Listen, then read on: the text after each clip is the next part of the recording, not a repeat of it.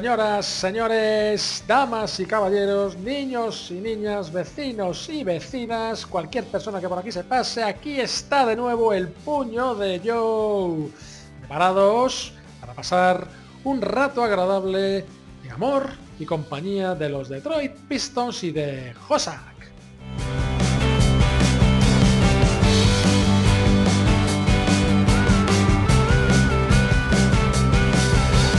¿Quién es Hosak? Diréis después de escuchar el último alegato de este maravilloso audio inicial.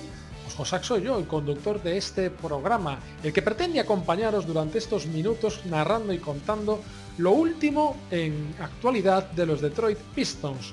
Por ello os invito a un menú de lo más sugerente. Aparte, por empezar por el final, de un nuevo episodio de las Memorias de la Grande en lo que hablaremos de la primera década del siglo XXI y de lo que hicieron nuestros queridos pistoncitos por aquellos años, que no fue poco y sí fue muy bueno, por otra parte, hablaremos también de lo sucedido en los últimos partidos del equipo, de la evolución de los nuevos jugadores y de otras noticias que pueden venir de la mano de todo lo sucedido en estas últimas fechas y, por qué no, de alguna situación que a mí me ha venido a la cabeza recientemente sobre lo que puede estar pasando por el cerebro y las neuronas de la front office, que a lo mejor es diferente a lo que todos pensamos en un momento.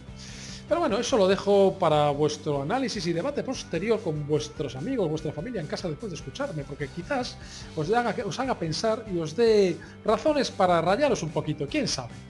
De momento, solo quiero deciros que de la mano de Back to Back, el puño de Joe vuelve esta semana con vosotros y que si estáis aquí sintonizando el puño de Joe y de vosotros decís, caramba, yo no soy de los Pistons, no pasa nada, Back to Back os ofrece programas de casi todas las franquicias de la NBA para que nadie se sienta solo en un momento en el que quiera escuchar un episodio o mejor dicho un podcast de su equipo favorito. Así que ¿Para qué vamos a esperar eh, más, no? Démosle inicio al episodio 6 del Puño de Yoga. Acompáñame en este pequeño viaje de esta gran mañana, tarde, noche o por supuesto, madrugada.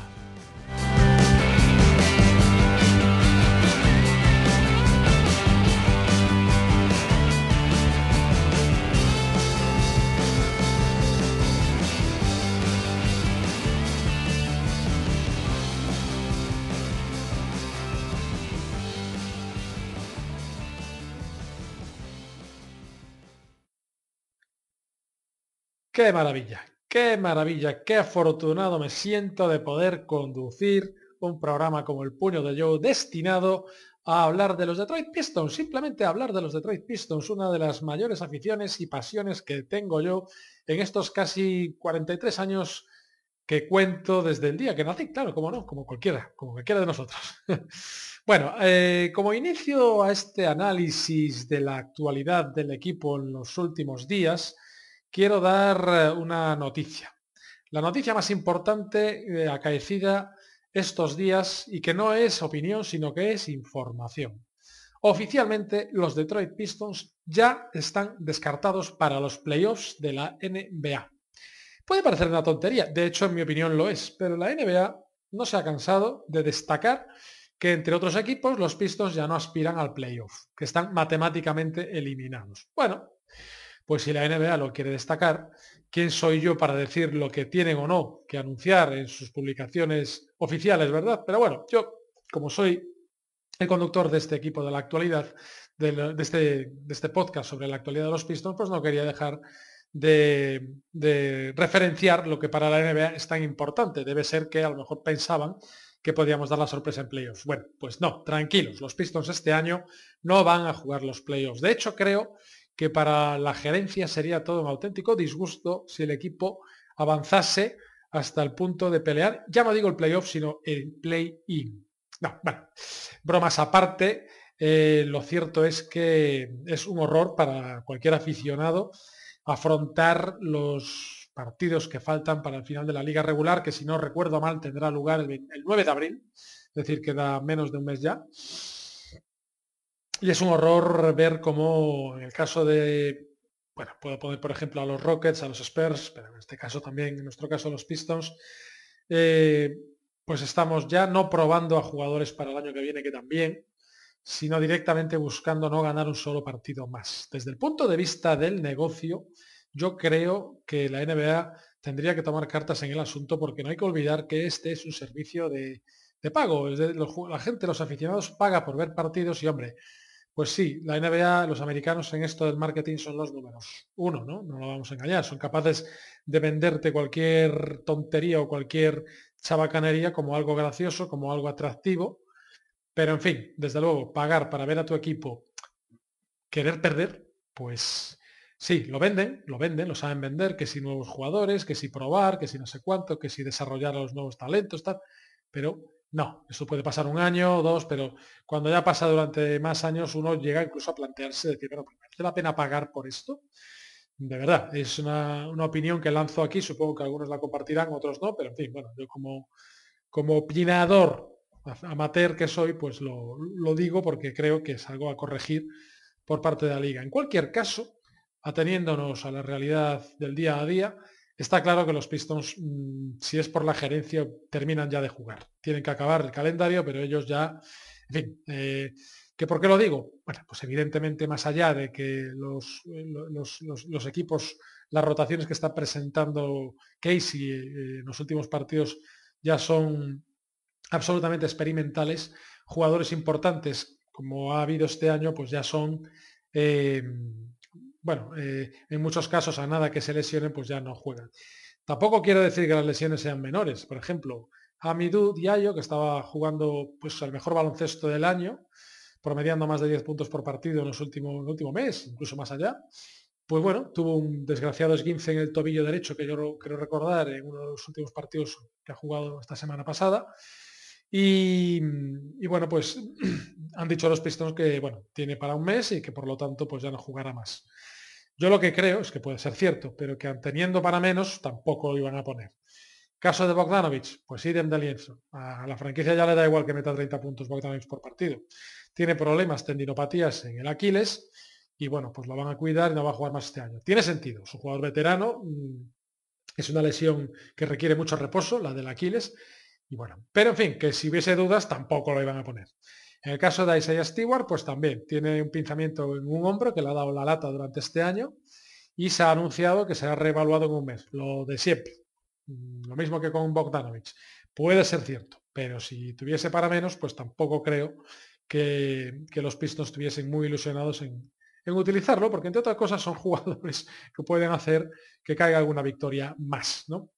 Eh, hay jugadores que se están perdiendo algún partido que otro, como el caso de Killian Hayes, que tiene algún problema en una mano, de hecho aparece con un vendaje en ella, pero lo que está claro es que estos últimos partidos están destinados más a que gente ya no nueva como RJ Hampton o James Wiseman se, acoplen o vayan mostrando de que son capaces, sino que incluso se está tirando de jugadores de G-League como Eugene Omorugi, que es un nigeriano, por lo menos de origen nigeriano, creo que es nacido en Nigeria, pero bueno, está claro que de formación baloncestística americana, está jugando, oye, bueno, pues dentro de lo que, de lo que se supone que puede, es un ex eh, Thunder, de G creo también, eh, pues está dando el callo, la verdad es que está el hombre con ganas de ganarse un contratillo el año que viene y está dando el callo. Y siempre gusta ver a gente que puede, porque a ver, es un jugador, se ve ya ciertos límites, pero eh, con un buen físico y aptitudes para el rebote y actitudes, las dos, con P y con C, con cierto tiro exterior. Tampoco es que se prodigue demasiado, pero va tirando y va convirtiendo alguno, sobre todo desde las esquinas, en cara sin miedo el aro. Y bueno, pues ahí los Pistons pueden entender que tienen algo sobre lo que trabajar. Eh, con respecto al futuro, pensaba yo el otro día que, bueno, está claro que los Pistons lo que buscan es amarrar el 14% de posibilidades del pick número uno. Yo particularmente, no sé si lo he dicho por aquí, pero creo que lo que es la lotería de los eh, primeros puestos del draft, eso, pues lo voy a decir así de claro, ya digo, no sé si lo he dicho en algún otro episodio del puño de Joe, pero vamos, seguro que en Twitter o en alguna de mis cuentas lo he dicho. Creo que no es limpio el sorteo, de esas cinco primeras posiciones del draft, porque de hecho no es transparente. Si por algo se caracteriza la NBA es por ser transparente en casi todo. Si no lo es en algo es porque no le interesa serlo. El número uno que se presume que va a ser el año que viene, Víctor Wembanyama, este espigado jugador francés, que viene a ser la versión del unicornio 2.0, y que se supone que quiere todo el mundo, porque va a marcar, según dicen, el futuro del baloncesto NBA en la próxima década y quizás algo más, pues yo creo que la NBA no lo quiere dejar caer en cualquier lado y lo va a dejar caer en aquel equipo que entienda que por intereses propios o ajenos, o digo, ajenos en, relativo, en relación a la liga, propios de la franquicia, ajenos que a lo mejor no tienen nada que ver con la franquicia, pero sí con los intereses globales de la liga como negocio, pues lo que digo, que la NBA lo dejará caer allá donde más le interese. ¿Que ¿A qué me estoy refiriendo? Pues por ejemplo en el caso de Yao Ming, si bien es cierto que entonces el draft era diferente, pues bueno, cayó en Houston, que es casualmente donde está la mayor comunidad china de Estados Unidos, y algún ejemplo más de ese estilo. Eh, yo creo que el número uno para Víctor Buenbañama no va a ser ninguna franquicia de ningún gran mercado, porque ni Pistons, ni Rockets, ni Spurs lo son, ¿no? Pero mm, sí creo que puede caer del lado que más le interese a... Yo particularmente apuesto porque va a caer en los Spurs. No sé, tengo esa corazonada. Pero me, cuesta ver que salga el pick 1 otra vez en Detroit después de haber tenido a Kate Cunningham el año pasado. El año pasado no, hace dos años. Em, ojalá, no es la primera vez que sucede. Los Cleveland Cavaliers tuviesen, tuvieron, si no recuerdo mal, dos números uno y creo que hasta tres en pocos años. ¿no? Pero, pero bueno, mm, creo que no. Sí, sí, sí, fueron tres. Kyrie Irving, Wiggins y Anthony Bennett. Corregidme si me equivoco, pero creo que fueron así. Bien. El caso, em, a lo que voy yo. He pensado durante estos días que si Víctor Buenbañama cayese en Detroit, a lo mejor, a lo mejor, estaba circulando por la cabeza de Troy Weaver, pues aplicar el botón reset y volver a empezar y reconstruir sobre un jugador como Víctor Buenbañama. No será el momento ahora de reconocer que lo hecho hasta ahora ha sido un fracaso. Porque de hecho creo que tampoco es para nombrarlo así. Lo cierto, eso sí, es que ya empiezan a pasar años y se van a empezar a pedir ciertos resultados. De aquel draft de hace tres años, Sadik Bey ya está fuera del equipo. Killian Hayes no parece, en global, aunque haya hecho buenos partidos este año, que sea un jugador que haya dado el callo suficiente como para pensar que es un jugador para tener a largo plazo. El, digamos, más caracterizado ha sido Isaiah Stewart, pero en una posición distinta a la que se creía que en un principio iba a ocupar.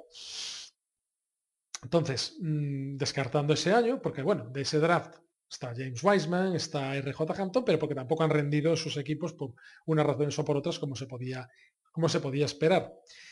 Eh, era un draft débil, ya se sabe, no era un draft que, que, tuviese en principio una proyección de grandes jugadores en ninguna de sus posiciones.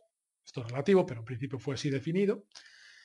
Y bueno, el siguiente año vino Kate Cunningham y al siguiente ha venido Jaden Ivy. ¿no? Eh, entonces, quiero decir, Kate Cunningham este año ya no ha jugado. Mm, no arroja dudas, pero al mismo tiempo tampoco se cree que pueda ser un fuera de serie, y menos tras haber perdido todo este año, en el sentido de que haya que esperar más a verlo explotar. ¿Quién sabe?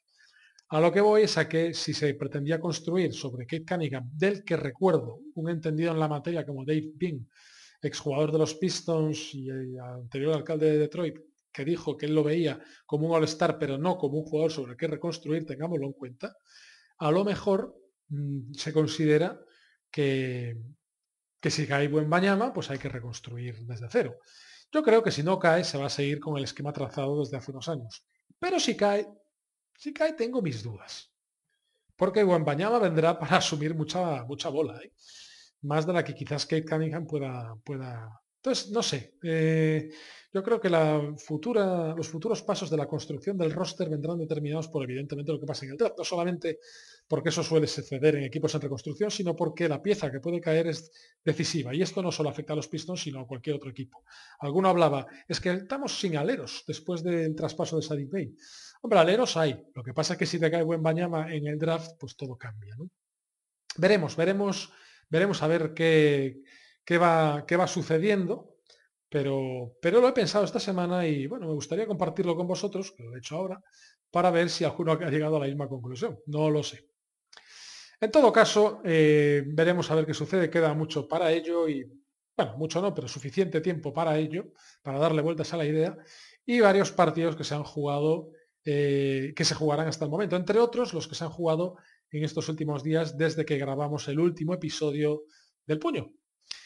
Eh, el primero de estos partidos que se celebró fue en Detroit, un partido contra los Washington Wizards, que fue competido e igualado, pero que al igual que sucedió poco tiempo anterior, pocos días antes, frente a Orlando Magic en la pista de, estos últimos, se resolvió nuevamente en contra por un palmeo rival sobre la bocina. Si es que este año la verdad es que además de no tener el rendimiento adecuado en algunos jugadores y los resultados no acompañando, hemos sido hasta desgraciados en los finales de partido. Este caso fue Daniel Gafford, sobre el que se reclamaba falta por parte de Isaiah Livers a la hora de hacer ese palmeo, pero bueno, que yo creo que da igual, ¿no? O sea, yo creo que hasta la gerencia se alegró por haber perdido. Puede que exista falta, yo no la pitaría, en fin, al final Daniel Gafford es más corpulento que Isaiah Livers y es normal que en el choque pues salga desplazado Livers. Pero bueno, eh, si te llamas LeBron James, por decir un ejemplo, es normal que a lo mejor piten esa. Si no te llamas LeBron James, los árbitros dejan jugar y bueno, hacen un partido intrascendente como este, pues más. Los más destacados del equipo eh, fueron Jaden Ivy, con 26 puntos y 12 asistencias, eso sí, con 5 pérdidas. Es una máquina de perder balones este hombre. Yo, de verdad, reconozco su talento, pero a veces, a veces yo desearía que fuese un hombre más calmado. Espero que eso lo, trabajen con él, porque es que a veces va él solo contra el mundo y digo, es que, es que esto no puede ser. Pero bueno, supongo que se mejorará con el tiempo. James Wiseman aportó 21 puntos con 5 rebotes y Marvin Bagley hizo un interesante 15-5-4. Hablaba antes de Eugene Omorugi y aportó un 15-6 también muy interesante. Bueno, sirvió todo ello, junto con la aportación de secundarios para competir eh, el partido. En ocasiones creí que no nos lo podíamos llevar, pese a lo igualado del mismo. Tuvo balón a Isaiah Livers, que lo perdió Sí, si es que a ver, no quiero echarle la culpa a nadie, bastante hizo con echarle cara a intentar anotar, pero si es que es ahí Livers el que tiene que jugarse el balón decisivo, pues bueno. Le reconozco su talento para lo que tiene y lo que sabe hacer, pero no es jugador de última jugada, al menos en lo que yo lo conozco. La realidad es que perdió el balón porque se lo robaron limpiamente y después pues vino lo que vino. Eh, por el resto del partido, Bradley Bill pues nos machacó con 30 y pico puntos, pero bueno, eso ya se sabe, ¿no? Con Bradley Bill ya hay que contar. Al final, una derrota más para el cesto. Siguiente partido fue contra los eh, Charlotte Hornets, en el que James Wiseman hizo un 16-13, bastante, bastante potable, pero bueno, que en ese partido tampoco hubo mucho que rascar, puesto que los Pistons es un equipo que, joder, se puede decir que buscan no ganar más partidos. 16-3-6 de Ivy y un interesante 8-9 de Duren que volvía a la rotación alternándose en el puesto de 5 con Wiseman. Pero poco más, poco más a destacar tanto individual como colectivamente del equipo en un partido que, ya desde el principio se veía que no iba a haber opciones de victoria frente a, estos Hornets que digo, que además llegaban sin la Melo Ball. Lo más resaltable para mí, las ganas que ponen pues los Omorugi y Cia. La verdad es que un poco, un poco feo de ver el partido. Que por cierto, eh, me vais a disculpar, me había olvidado de comentar el primer partido de esta serie de partidos, valga la redundancia, Em, no, no se empezó esta serie con el partido frente a los Wizards, sí contra los Portland Trail Blazers, eh, eh, que bueno, aunque lo comente a posteriori sirve, sirve igual, ¿no? Me vais a disculpar por el error cronológico, pero en fin, de todos modos engancha, porque fue algo parecido, engancha bien con el último partido em, em, definido, mejor dicho, con el último partido descrito, esa es la palabra, porque al igual que con los Hornets, pues contra los Blazers se fue a remolque todo el partido. Y más desde el principio, porque Lillard hizo, dio toda una exhibición en el primer cuarto y ya cogiendo ventaja y no, pues no hubo manera de, acercarse. Insisto que yo creo que a veces pues tampoco se pretende que la haya. Los jugadores dan lo que pueden, pero son evidentemente inferiores a la gran mayoría de equipos contra los que se enfrentan, en este caso contra los Blazers, pues eh, descaradamente. Ivy con un 13-13 volvió a destacar. Hampton hizo su mejor partido, quizás con los Pistons, 10 puntos, 4 rebotes, 3 asistencias, 5 robos de balón. Interesante eso. En 19 minutos con 4 de 6 en tiros de campo y 2 de 2 en tiros de 3.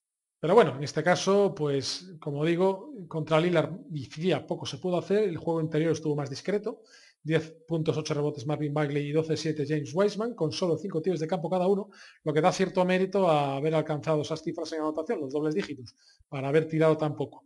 Pero el protagonismo fue inferior. En fin, esto al final tampoco es una norma, depende, depende de, cada, de cada partido. Y ya por último, el partido disputado contra los Indiana Pacers en la madrugada de esta misma noche, en un partido en el que, bueno, eh, los dos equipos presentaban varias bajas. no sé ya si voluntarias o no, pero en fin, en definitiva, pues por un lado y por el otro, pues tampoco estaban las mejores espadas que pueden, que pueden presentar. un partido de alta anotación, bueno, alta anotación tampoco altísima, pero en fin, que tampoco las defensas destacaron en exceso, en el que los Pacers llevaron generalmente la iniciativa, con los Pistons haciendo la goma, incluso llegando a ponerse por delante en el primer tramo del último cuarto, pero que al final sucumbieron ante el empuje final de unos eh, Pacers en los que destacó especialmente Jalen Smith, que a mí es un jugador particularmente que siempre me ha gustado mucho.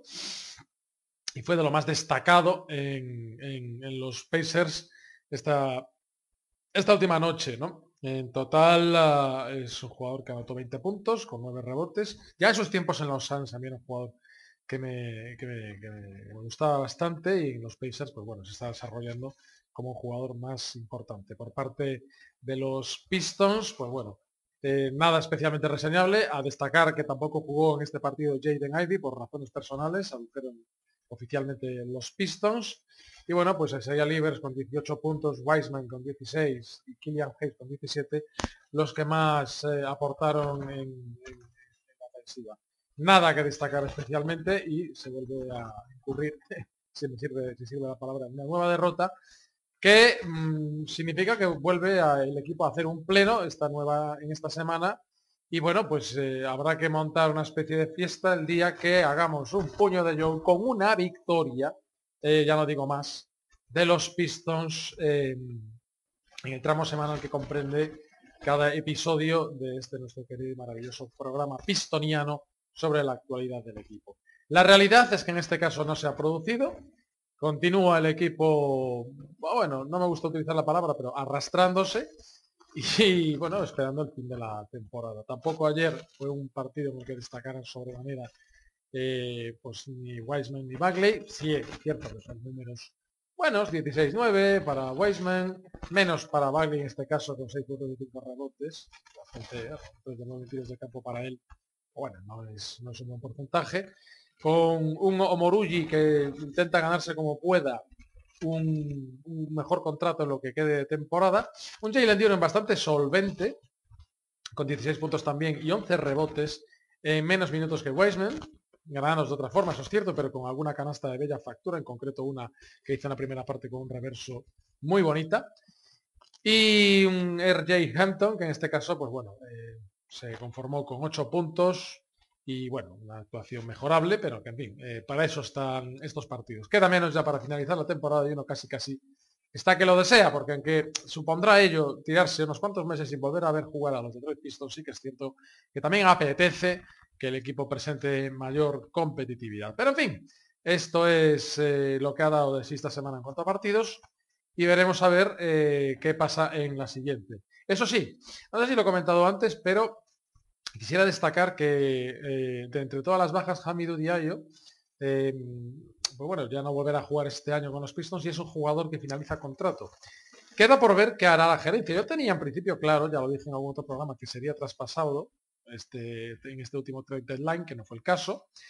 Eh, y bueno, en este último tramo, pues es un jugador que ha mejorado prestaciones, pero a mí no me acaba de convencer lo que ha dado en estos dos años con la camiseta de los Pistons. Tengo curiosidad por ver qué hace o qué decide la, front office con él en este verano. Pero si tuviese que apostar, yo creo que no va a renovar. Ya no porque no puedan alcanzar un acuerdo económico que satisfaga ambas partes, sino porque yo creo que los Pistons deben empujar eh, en otra dirección al equipo buscando jugadores que mejoren lo que Hamidou puede bueno, ha dado durante este tiempo y podría dar en el futuro. De todas formas, veremos a ver qué, sucede, porque tampoco está el tema como para lanzar cohetes. Ya sabemos que los agentes libres no suelen venir a las franquicias que en este momento, como los pistos, son perdedoras. Entonces, pues bueno, eh, estamos, quedaremos a la espera de lo que pueda pasar. De todo es posible, pero bueno, si renueva yo encantado, pero creo que se debe de, de apostar ya por otro tipo de jugador. Lo que ofrecería yo ya hay jugadores como Jaden Ivy que, que, lo pueden, que lo pueden absorber. Cosa que cuando llegó Hamidou pues no, no, había, no había gente así en el equipo, sin contar lo que pueda traerse de este draft Detroit y lo que pueda comprar lógicamente en la agencia libre donde habrá jugadores interesantes. Así que nada, eh, esto es todo por hoy en lo que se refiere a la actualidad de la última semana de los Detroit Pistons. Espero que os haya gustado. Continuamos con la siguiente sección del puño de Joe.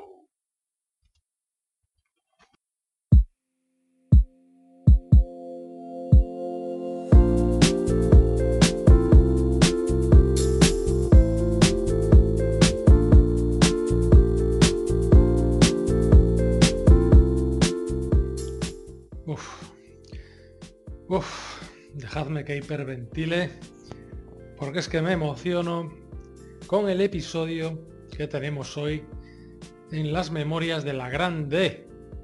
Estamos entrando en la primera década del siglo XXI, enlazando con el último capítulo en el que habíamos analizado, sirva un poco la redundancia, la, la, década de los 90, la maravillosa década de los 90 que tanto significa para mí personalmente y supongo que para muchos de vosotros, ¿no? Eh, a fin de cuentas, los que ya contamos más de 40 años, pues sabemos que los 90 fueron una década especial. En tema, en, términos Pistons, la década siguiente, la, la, que atañe al episodio actual de las memorias de la Grande y que poco a poco nos lleva ya a la actualidad, es una década, mm, bueno, maravillosa en lo deportivo, que es al final de lo que se trata esto y que trae, bueno, eh, unos resultados que nos hicieron vibrar a los seguidores de los Pistons y que entre otras cosas eh, introdujo una serie de novedades que a mí particularmente me ilusionaron mucho, tanto más eh, que las propiamente deportivas que pudieron suceder en, en la temporada 2001-2002, que es en la que comienza el análisis de esta década. Habíamos dejado el anterior análisis en la 2000-2001, que si bien ya era la primera de la década, suponía más deportivamente hablando el final de lo gestionado, digamos, de lo deportivamente sucedido en la década de los 90. Fue la primera, la temporada 2000-2001, fue aquella en la que Joe Dumars entró a la gerencia y en la que mm, terminó George Irvine su papel como entrenador en la franquicia con un balance de 32-50. Nada hacía presagiar que en cuestión de 3-4 años seríamos candidatos al título y de hecho nos lo llevamos. ¿no? ¿Que ¿Cómo empezó aquello? Pues empezó de una, de una, manera un poco extraña, eh, con una toma de decisiones que en gran parte de los casos cuando se toman pues no suelen conducir a nada bueno, pero en este caso sí fue así. Al contrario de lo que sucedió con los años finales de Joe Dumars como manager general de los Detroit Pistons, sus primeras decisiones como eh, bueno, pues eso, como, titular de la front office fueron de lo más acertado. En primer lugar, contrató a un novato en los entrenadores, en los banquillos de la NBA, como era entonces Rick Carlisle, exjugador de los Bolton Celtics, entre otros. Y este, eh, en palabras de Daimiel, en una de las retransmisiones de aquel año, que dijo textualmente, le dijo textualmente a un sorprendido Andrés Montes, y eso que el partido no estaba siendo, el partido que estaba retransmitiendo en aquel momento el Canal Plus no era un partido de los pistos, pero vosotros sabéis que Andrés Montes y Antoni Daimiel en los eh, intermedios y demás pues comentaban actualidad de la liga y en un momento dado pues estuvieron hablando de los Pistons y dijo, no me quiero enrollar más, dijo Anthony Daimiel Detroit es un invento de Carlisle, en el sentido de que más o menos mediada la temporada llevaban un balance buenísimo para lo que se presuponía de la plantilla que tenían los Pistons. Es cierto que Rick Carlisle ha demostrado mm, a lo largo de toda su carrera ser un gran estratega y en Detroit empezó a confirmarlo. Después de Detroit estuvo en Indiana Pacers y en Dallas Mavericks con resultados, eh, pues bueno, eh, contrastados, un anillo incluido con los Mavericks y ahora anda de vuelta por Indiana, pero bueno, que a raíz de lo hecho en Detroit, pues fue un, entrenador que se asentó, se asentó en la liga. Eh, la plantilla aquel año, eh, digamos aquel año inaugural de este periodo exitoso, incorporaba a algún jugador, eh, bueno, contrastado en la liga y que a mí particularmente me produjo eh, ilusión su contratación y desde luego su rendimiento mucho más. Fue tal el caso de Cliff Robinson que venía, si no recuerdo mal, de Portland Trail Blazers y que en toda su carrera eh, había jugado playoffs. Si sería este su decimosegundo año en la liga. Y hombre, pues no era para pensar que iban a ser playoffs los Pistons, pero lo fueron, lo fueron. De forma que se puede, se puede afirmar sin temor a equivocarse que aparte de ser un buen jugador, de rendir como es debido en los Pistons, pues también aportó el puntito de positivismo que siempre hace falta. ¿no? A los mandos de la nave seguía Jerry Stackhouse, ya Ben Wallace empezaba a hacer de las suyas y Rick Carlisle también experimentó con él.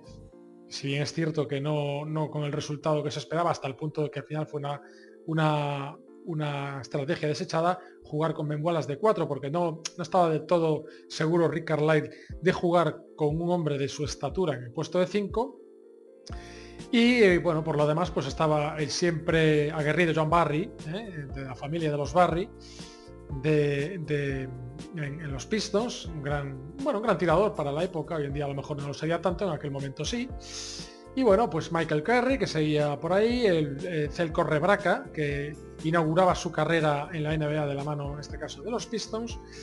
Y Corliss Williamson, que bueno, empezaba ya también a, marcar su papel, que luego sería fundamental en el anillo del 2004 por el medio, pues bueno, jugadores que serían, bueno, no digo residuales, pero sí de paso, y que conformarían parte de la construcción hasta llegar al equipo que nos llevaría más lejos y que eh, eh, afrontaría cambios más relevantes a partir sobre todo de la temporada siguiente. En este caso, pues miren, estamos hablando de Chuck Atkins, que había venido junto con Ben Wallace en el Sign Try de Grand Hill desde Orlando, que era un base aseadito que aportaba lo suyo, Dan Barros, con 12 años en la liga, que también era un buen anotador, y jugadores ya que iban cayendo un poco en desuso de, la temporada, de las temporadas anteriores, como el caso del espigado Mickey Moore.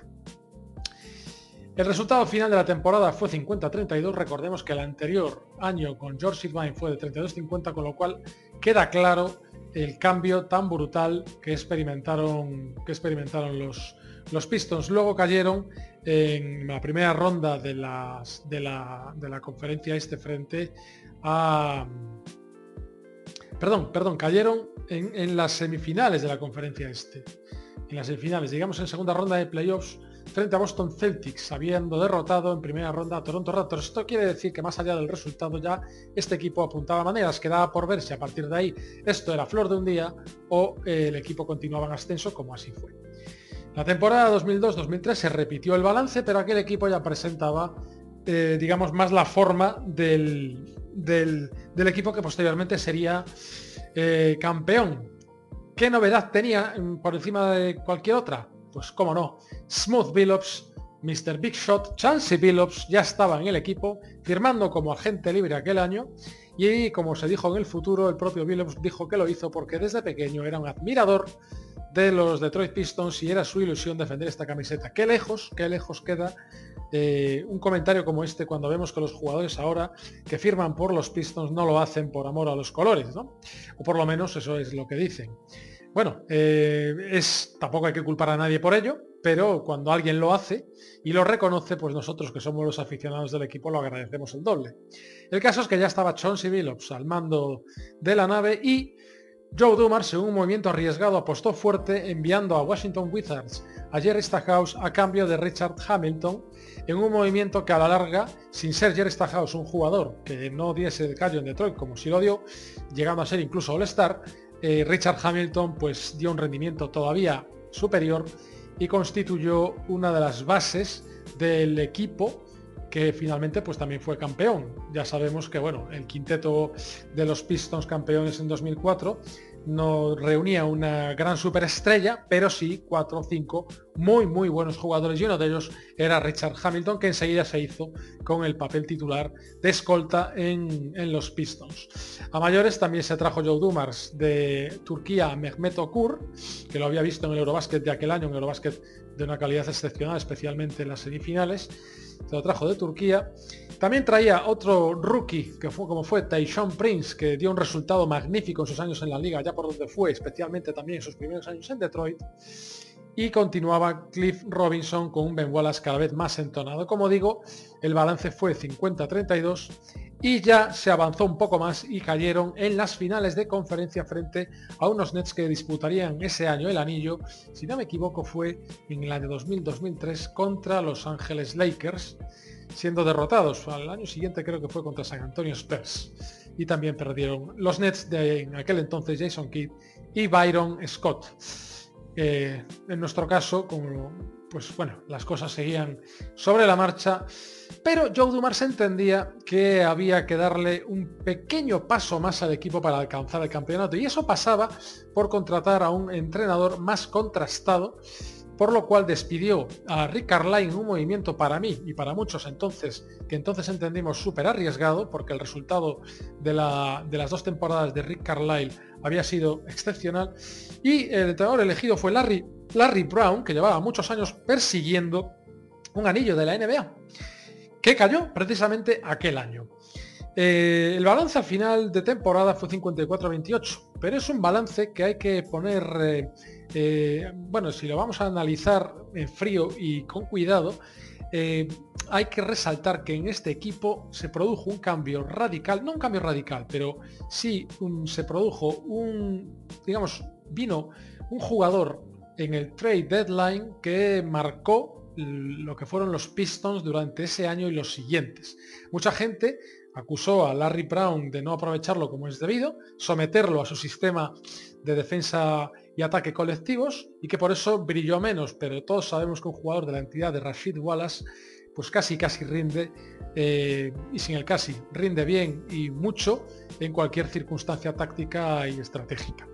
En el caso de, de Rashid Wallace, que además llegaba como expiring, pues interesaba tenerlo contento porque iba a pedir bastante dinero al cabo de su temporada, al final de la temporada, y, bueno, pues lógicamente verlo y hacerlo importante era, clave para que así continuase dentro del proyecto. El caso es que al final de la temporada regular se llegó con un resultado 54-28 que mejoraba en pocas victorias el resultado de los dos anteriores años pero, eh, además, perdonadme que haga un inciso, yo recuerdo perfectamente cuando se contrató a, Rashid Wallace en el último momento de aquel trade deadline, en un, movimiento relámpago de Joe Dumas, porque eh, Rashid Wallace había sido traspasado desde Portland a Atlanta, había debutado con Atlanta, jugó un partido y automáticamente fue traspasado a Detroit a cambio de, entre otros, Bob Sura. En fin, fue, fue un movimiento que por parte de los Hawks no entendió nadie, pero por parte de los Pistons la verdad es que fue, mm, no voy a llamarle robo, pero es que a la larga lo fue, porque prácticamente no dando nada se consiguió un jugador clave y un jugador importantísimo en lo que es la liga. Como digo, 54-28. Ah, por cierto, en aquel, en aquel, aquel año, aquel día que se había eh, confeccionado, o sea, que se había terminado, perdonad que me, que me pongo nervioso hablando de Rashid Wallace porque fueron unos años magníficos, los del bueno de Shid. Aquel día en el que se contrató a Rashid Wallace, los Pistons, que yo sepa, que yo recuerde, jugaban en Utah y perdieron, pero el ambiente en el equipo era buenísimo porque sabían que habían obtenido la pieza que faltaba, el 4, que daría el salto de calidad definitivo para hacer de los Pistons un equipo contender. El resultado, como dije, fue 54-28 al final de la regular season, unos playoffs apasionantes en los que se derrotó en primer lugar en primera ronda a Milwaukee Bucks, en segunda ronda en semifinales a New Jersey Nets con actuaciones verdaderamente para el recuerdo como la de Chauncey Billups en un partido disputado en Detroit con una canasta que forzaba una prórroga, bueno, cualquiera que sea aficionado a los Pistons lo sabrá.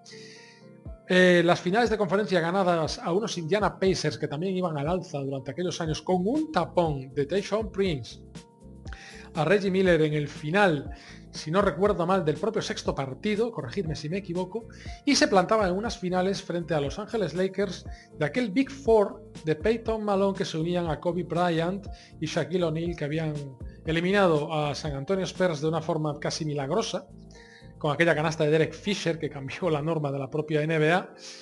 Y bueno, evidentemente los Pistons llegaban con la vitola de, de comparsa para un anillo que ya se presumía fácil para Los Ángeles Lakers. Bueno, la realidad es que los Pistons arrasaron a aquellos Lakers en unas finales para el recuerdo de cualquier aficionado del equipo de Michigan, con un partido primero en el que ganaron con solvencia a los Lakers en Los Ángeles, un segundo que debió ser amarrado, pero bueno, desde mi punto de vista se dejó escapar por no haber defendido la posibilidad de que los Lakers dispusieran de un triple que convirtió Kobe Bryant y ya en la prórroga machacaron a los Pistons, pero a partir de ahí los tres partidos jugados en Detroit fueron un paseo para un equipo con muchas más ganas, mucha más hambre, mucho más compenetrado y comprometido como fueron los Pistons. Fue un año de verdad para recordar eh, aquel de Detroit, que por cierto eh, se caracterizó por ser eh, el, equipo que más gente llevaba a su equipo, que más gente llevó a su equipo de, toda la liga como local.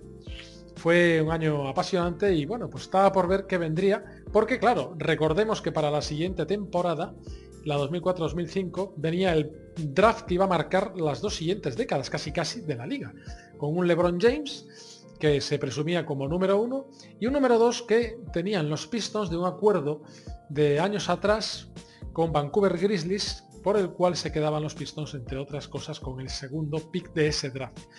Para desgracia nuestra fue malogrado un jugador como Darko Milicic que dará, dará para, un episodio aparte de, los Pistons. No me voy a extender ahora mismo de ello, pero en el puño de Joe hablaremos algún día de lo que pudo ser y no fue. El caso es que se dejó, por, eh, por, escoger a Darko Milicic, se dejó escapar, se dejaron escapar jugadores de la talla de Dwayne Wade, Carmelo Anthony y demás. Chris Voss, entre otros. Cierto es que después del fenómeno Gasol, con Novisky por ahí pululando, todo el mundo quería al próximo Gasol o al próximo Novisky y se vio en ello a Darko Milicic, que evidentemente por arquetipo, por características, pues bueno, podía serlo, pero evidentemente eh, no fue el caso. No fue el caso, fue todo lo contrario, una persona que además, todo hay que decirlo, cayó con Larry Brown, poco amigo de los rookies y, y bueno, pues evidentemente fue un pick tirado a la basura.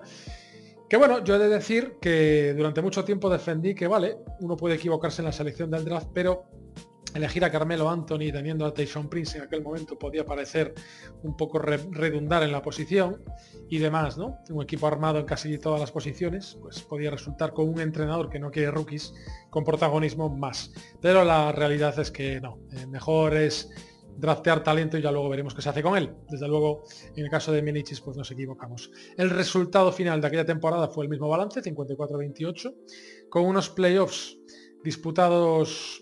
Eh, no, miento, no, no, no. Sí, con unos playoffs disputados frente a Philadelphia Sixers, 76ers en primera ronda ganando 4-1, a Indiana Pacers 4-2 también, y frente a Miami Heat en las finales ganándoles 4-3 para perder en unas finales también para, para el recuerdo, pero en este caso negativamente frente a San Antonio Spurs. Fueron unas finales en las que también íbamos como comparsas, teóricamente. Los Spurs nos arrasaron en los dos primeros partidos en San Antonio. Todo el mundo daba por hecho un 4-0. Aquí es como con el Real Madrid en la Champions. Nunca es el favorito, pero luego al final siempre hay que tenerlo en cuenta, ¿no? Pues nada, llegan los tres partidos a Detroit. Detroit empata a dos, ganando también con solvencia sus dos partidos. Y llega el importante y definitivo eh, quinto partido. El partido en el que Robert Horry nos machacó con un triple por un fallo defensivo de Rashid Wallace que fue a hacer una ayuda que no correspondía. Y ese extraño elemento que llamaba Andrés Montes, que fue Robert Horry, nos metió un triple que hundía nuestras posibilidades de llevarnos la serie a San Antonio de vuelta con un 3-2 a favor. No obstante, eh, como equipo aguerrido que eran aquellos Pistons, en el sexto partido eh, la victoria cayó del lado de Michigan con un Chansey Billups que abandonaba la cancha diciendo no today, no tonight, diciendo nos veremos en el séptimo y veremos a ver qué pasa. Y a pesar de que se compitió, pues bueno, ya ganar dos partidos seguidos en San Antonio era harto complicado y la serie final cayó del lado de los San Antonio Spurs. Buena, buena temporada, pudo haberse ganado un segundo anillo, pero bueno, eh, pues no, no fue el caso y hubo que seguir remando hubo que seguir remando. Por cierto, fue también en aquel año en el que eh, se tuvo lugar eh, el famoso episodio de Malisa de Palace, con aquella rivalidad entre Pistons y Pacers, que luego se volvieron a ver en playoffs, como os he contado anteriormente, y que bueno, mm, como recordaréis, pues la tangana que se lió fue monumental en el Palace de Auburn Hills, y bueno, ya sabemos que a Ron Test le dejaron sin jugar todo el año, creo que también a Stephen Jackson, varios partidos sanción para Jermaine O'Neill, también para Ben Wallace. bueno, en fin, esos son episodios ya más allá del baloncesto. Y bueno, pues no influyeron al final definitivamente en lo que fue en lo que fue el año, al menos para los Pistons. Yo creo que para los Pacers sí más.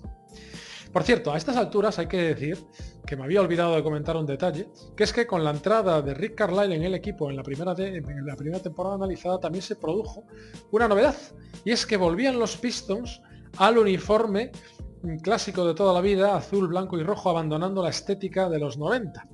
Fue una decisión que se tomó porque, bueno, se sometió a votación entre aficionados y la gente votó por ello. Eh, para mí en aquel momento pues supuso una alegría, yo me identificaba más con el uniforme clásico.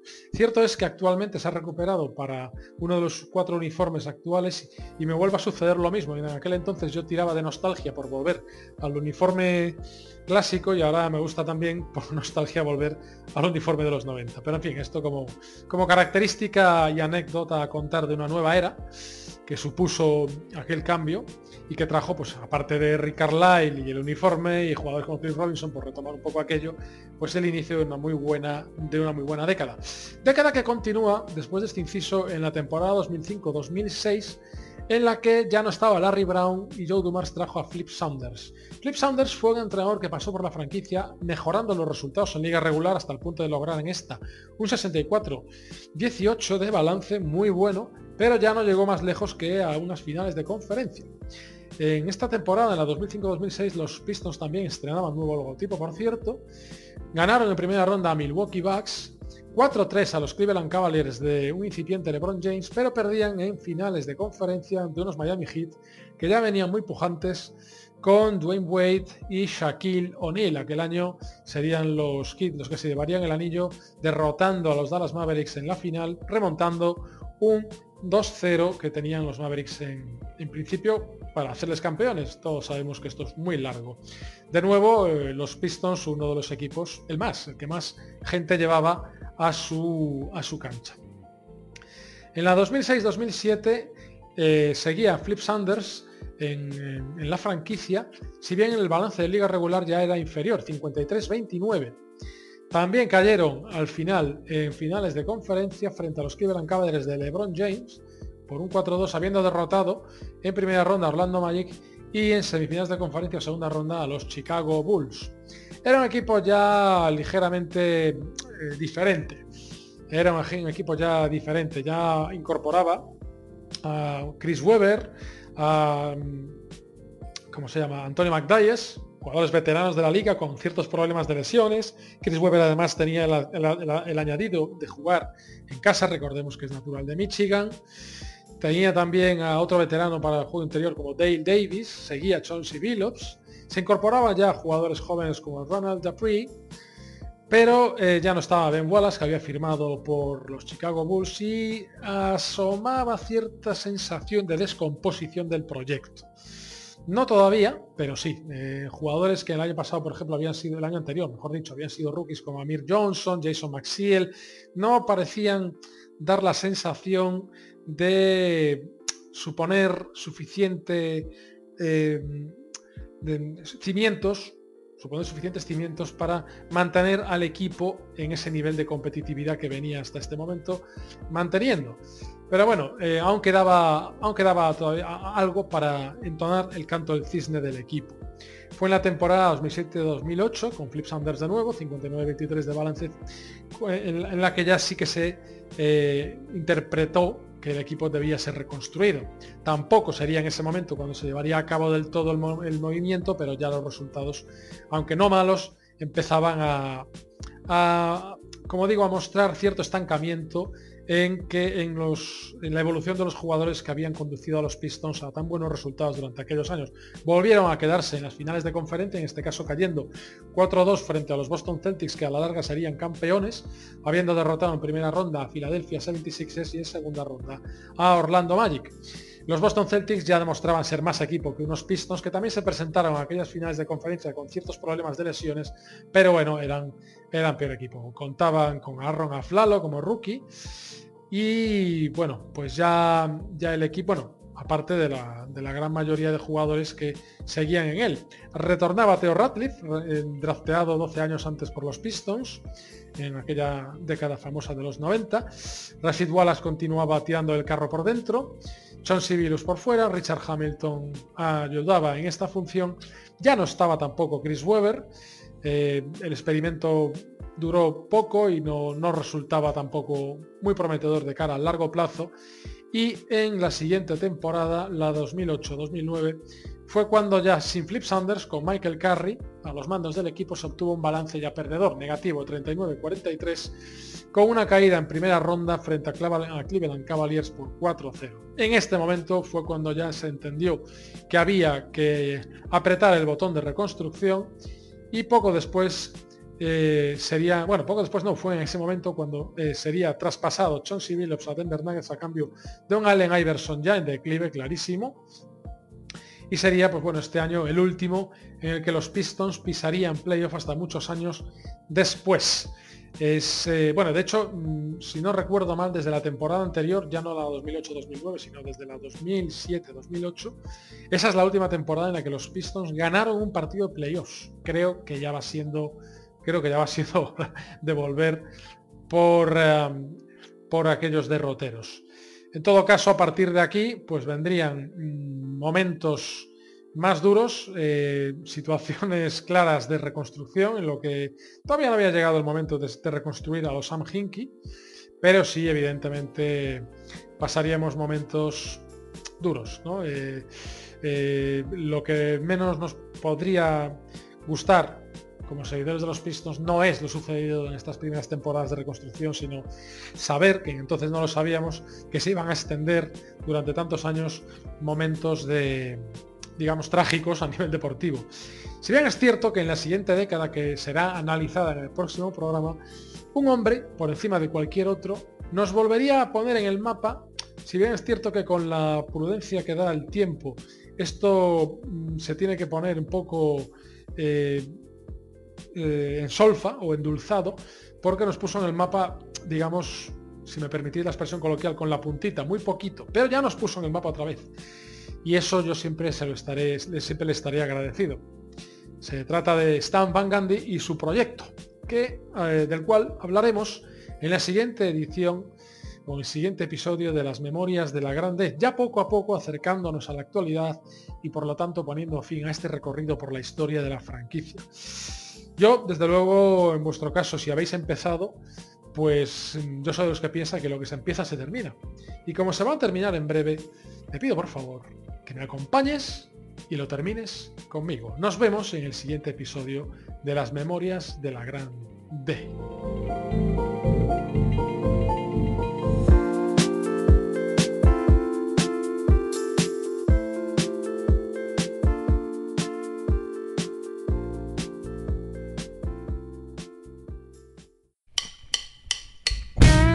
Pobre de mí, pobre de mí, que se ha terminado el puño de yo.